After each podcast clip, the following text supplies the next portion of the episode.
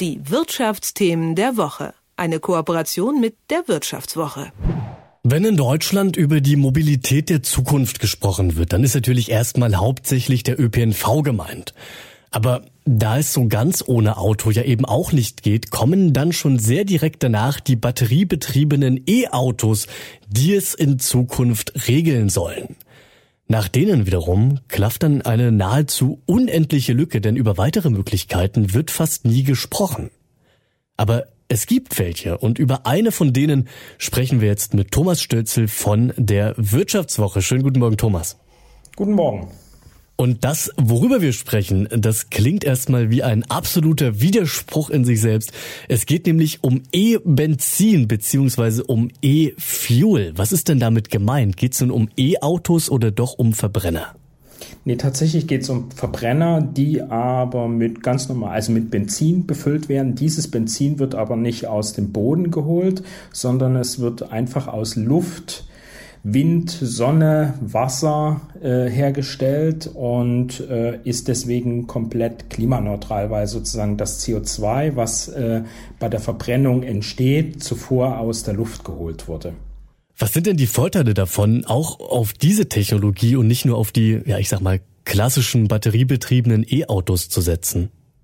Die Vorteile sind, dass ich äh, keine neue Infrastruktur brauche. Also das heißt, ich kann heutige Tankstellen benutzen, ich kann heutige Motoren benutzen, ich kann es sozusagen dem klassischen Benzin, was wir jetzt tanken, beimischen. Ich kann aber auch 100 Prozent vertanken. Ich muss die Motoren nicht umrüsten. Ich kann Tankschiffe benutzen, um die Sachen um die Welt zu schippern. Also das ist der große Vorteil, dass ich einfach das, was wir heute haben, äh, an Infrastruktur einfach weiternehmen kann.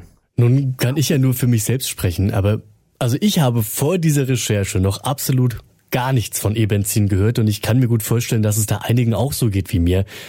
Dass über diese Technik bei uns in Deutschland oder auch in Europa kaum gesprochen wird, liegt ja vermutlich eben auch daran, dass es nicht so viele Fürsprechende gibt, sondern eher eine Menge Kritikerinnen. Du hast ja eben aber sehr positive Punkte genannt. Was sind denn im Gegenzug dazu die kritisierenden Punkte? Ja, die Kritik daran ist, äh, dass E-Fuels, ähm, also die, die Angst ist, äh, dass E-Fuels, äh, weil sie fürs Flugzeug und fürs Schiff gebraucht werden, nicht in der Menge herstellbar sind. Also die, die Kritiker fürchten, dass wenn man quasi das Zeug auch im Auto vertankt, dass dann nicht genug für Flugzeuge und Schiffe übrig bleibt. Und Flugzeuge und Schiffe lassen sich einfach nicht elektrifizieren. Deswegen sagt man, äh, äh, wir brauchen das zuerst dort und deswegen ist es schädlich im Auto. Das Problem ist aber, dass äh, die ganzen Kritiker äh, immer dieses behaupten, aber man kann einfach den Markt nicht vorhersagen. Und es kommt dazu, dass einfach die Technik, äh, um Kerosin fürs Flugzeug zum Beispiel herzustellen, die ist noch gar nicht so weit, dass ich sie ausrollen kann. Also äh, im Gegensatz zu der für Benzin. Also ich kann das Benzin eigentlich sofort anfangen, Anlagen aufzubauen äh, und grünes Benzin herzustellen und es zu vertanken und dann ist es wirklich klimaneutral. Ähm, wogegen beim Kerosin wird es einfach noch ein ein paar Jahre dauern, bis ich es in großen Mengen herstellen könnte. Dann muss ich da mal ein bisschen naiv nachfragen. Ist es denn einfacher, jetzt mehr Fabriken für E-Benzin aus dem Boden zu stampfen oder wäre es dann nicht doch einfacher, einfach verstärkt auf E-Mobilität in Form von batteriebetriebenen E-Autos zu setzen? Also unsere Recherche zeigt, dass wir unbedingt beides brauchen. Also wenn man sich mal anschaut, wie sich die Verbrennerautos auf der Welt entwickeln, dann muss man einfach sehen, dass die massiv die Entwicklung der E-Autos outperformen. Also es werden viel, viel mehr neue Verbrenner äh, zugelassen als neue E-Autos im Moment auf der Welt.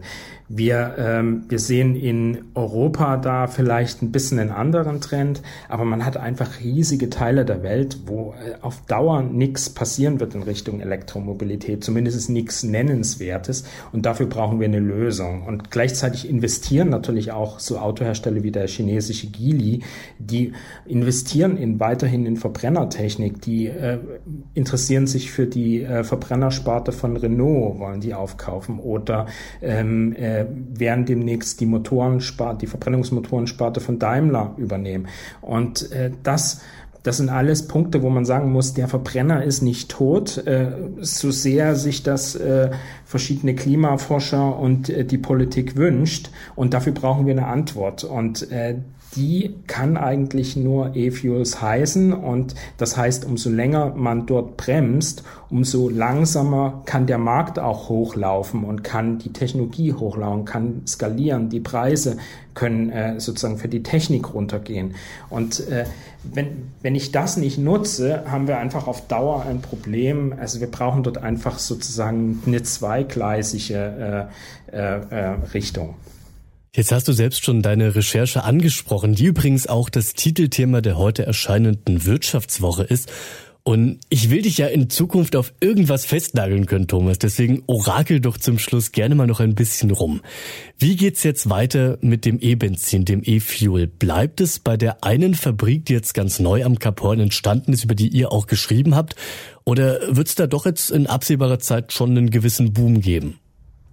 Also ich glaube, in den USA wird es einen Boom geben, weil ähm, dort ist einfach so, die beiden Regierungen hat äh, ziemliche Förderungen verabschieden oder will Förderungen verabschieden. Die wollen zum Beispiel pro Kilogramm Wasserstoff drei Cent äh, in Form von Steuerrückzahlung äh, ausschütten. Das gleiche gilt sozusagen, wenn man CO2 aus der Luft fängt. Das sind sozusagen die zwei Grundbausteine. Wenn man dann das Wasserstoff, äh, äh, den Wasserstoff nimmt und das CO2 zusammenfügt, äh, hat man eine Kohlenwasserstoffverbindung und daraus daraus lässt sich dann äh, Benzin machen.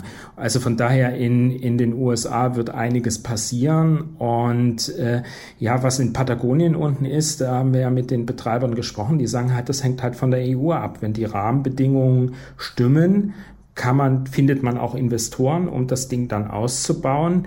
Wenn die Rahmenbedingungen nicht stimmen, kann es auch sein, dass es einfach nicht kommt. Aber dann äh, haben wir wahrscheinlich in ein paar Jahren ein größeres Problem. Und das wird die Zukunft zeigen, wie es ja so schön und so oft am Schluss eines Gesprächs heißt. Das sind die Einschätzungen von Thomas Stölzel von der Wirtschaftswoche.